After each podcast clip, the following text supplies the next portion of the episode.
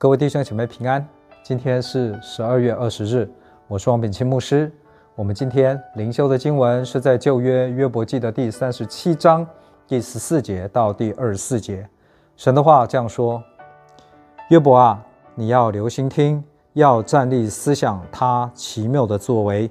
神如何吩咐这些？如何使云中的电光照耀？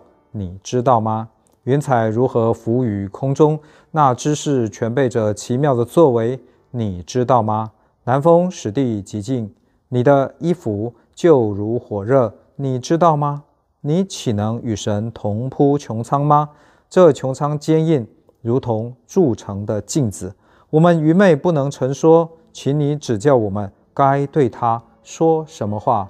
人岂可说我愿与他说话？岂有人自愿灭亡吗？现在有云遮蔽，人不得见穹苍的光亮。但风吹过，天又发晴，金光出于北方。在神那里有可怕的威严。论到全能者，我们不能测度。他大有能力，有公平和大义，必不苦待人，所以人敬畏他。凡自以为心中有智慧的人，他都不顾念。这是神的话，阿门。那么，在过去几天约伯记的经文里面，我们看到了以利户描述神是一位公义的神。神他施行公义，报应作恶的人，而且神不回应理会恶人的呼求。神这样做，为的是要恶人回转，离弃恶行。但是神不仅仅是公义的，神的公义中也有慈爱的一面。当人作恶的时候，神甚至会一再用异象或异梦向人说话，要人回转。只要人悔改，神乐意赦免人，使人离开罪恶的深渊。虽说这样，以利户对神的论述实际上是集中在强调神是公义的。神不但不可能作恶，神一定会报应恶人，还主动要恶人悔改。因此，人遭难。只有一个可能，那就是人犯了罪。一旦人在患难中没有悬念，就只有一个原因，那就是人犯了罪。所以，人如果不悔改，停止作恶，人只有继续遭神报应，直到肝脑涂地；不然，就趁身家灭绝殆尽之前，赶快谦卑悔改，离开罪孽。其实，以利户这样的论述与约伯的三个朋友以利法。比勒达与索法基本上没有太大的差别，基本上他们都是认为约伯遭难只有一个可能，就是约伯犯了罪。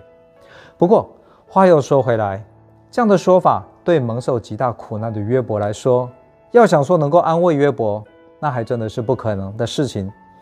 没有算是在他的伤口上面撒盐，就已经算不错了。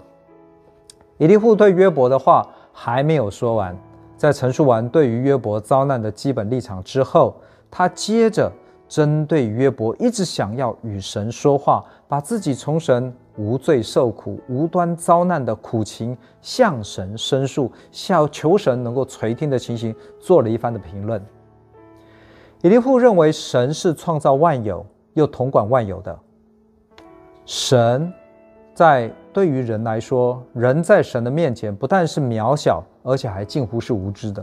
他对约伯提出一连串“你知道吗？你岂能”的问题。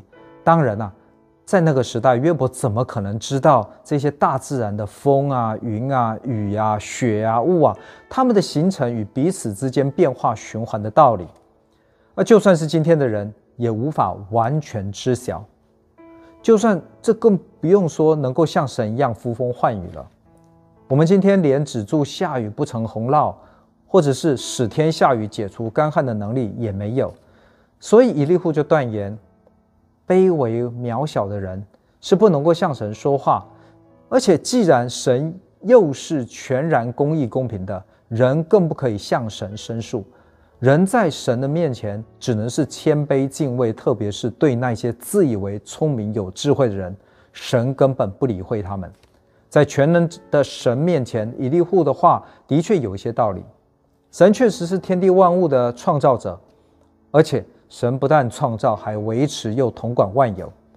相对于神，人的智慧与知识、能力与能耐，确实跟神没有办法相比，更不用说人的智慧、才能都是从神来的。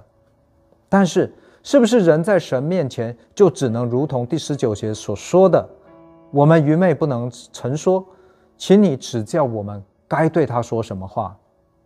其实不尽然，神的全能人固然无法测度，这是事实。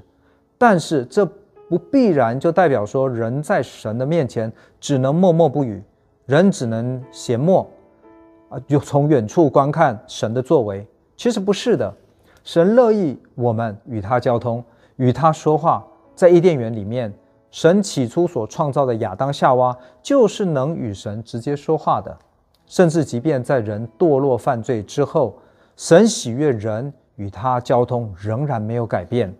以赛亚书四十三章二十一节说：“这百姓是为我自己所造的，好述说我的美德。”神确实是喜悦我们向他说话，称谢赞美他，而且神还喜悦我们向他倾心吐意。诗篇六十二篇第八节说：“你们众民。”当时时依靠他，在他面前倾心吐意。神是我们的避难所。显然，神虽然是全能的，并不代表人在神的面前就只能缄默，一言不发，像个木头人，或者是像作案当时被逮捕的罪犯，羞愧的不知道要说什么才好。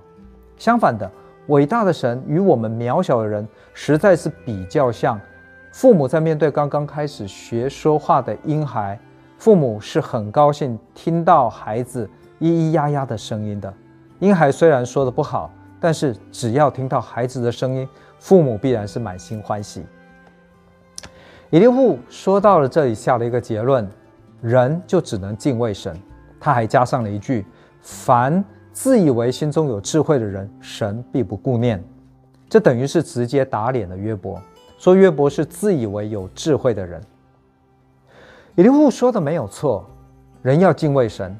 不过，从以利户以神为公义这样的中心的论点来出发，他说的敬畏神，我觉得恐怕多半是尊敬加上畏惧。这样人在神的面前，难怪就要躲躲藏藏、畏畏缩缩了。这样。人对神的敬畏，是因为害怕遭受神的刑罚。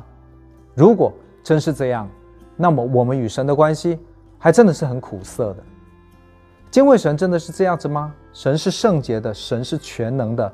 渺小人，特别是会犯错的人，在神的面前有畏惧的感觉是自然的。但是神也是爱，更重要的是他是爱我们的。在爱的基础上面，敬畏神。绝不是像以利户以为的尊敬加上畏惧，敬畏神应该是带着浓浓的爱慕的敬畏，以至于顺服神。这就是《申命记》第十章第十二节所说的：“以色列啊，现在耶和华你神向你所要的是什么呢？只要你敬畏耶和华你的神，遵行他的道，爱他，尽心尽性侍奉他。”二十到二十一节还说。你要敬畏耶和华你的神，侍奉他，专靠他，也要指着他的名起誓，他是你所赞美的，是你的神，为你做了那大而可畏的事，是你亲眼所看见的。是的，我们的神是全能又怜悯慈爱的神，让我们都来敬畏他。让我们一起来祷告。爱我的主，我在天上的父，主，我感谢你，我们赞美你。你的全能与公义，使我们这些有罪的人在你的面前敬畏不能言语；你的慈爱与恩惠，使我们满心感恩，吸引我们快跑向你。主啊，我们爱你，因为你先爱我们。主啊，我们要就近你，因为你的圣洁、公义、慈爱与怜悯，吸引我们更向你靠近。主啊，求你的手塑造我们。使我们更像你，在你的慈爱与恩典当中改变我们的心思意念，使我们以你为乐，顺服你的旨意，讨你喜悦，荣耀你的名。主啊，我们将今天仰望在你的恩手中，让我们今天活在你同在与恩典里。这样子祷告不配，都是奉靠主耶稣基督的名，阿门。各位弟兄姐妹，愿神祝福你有一个蒙福得胜的一天，再会。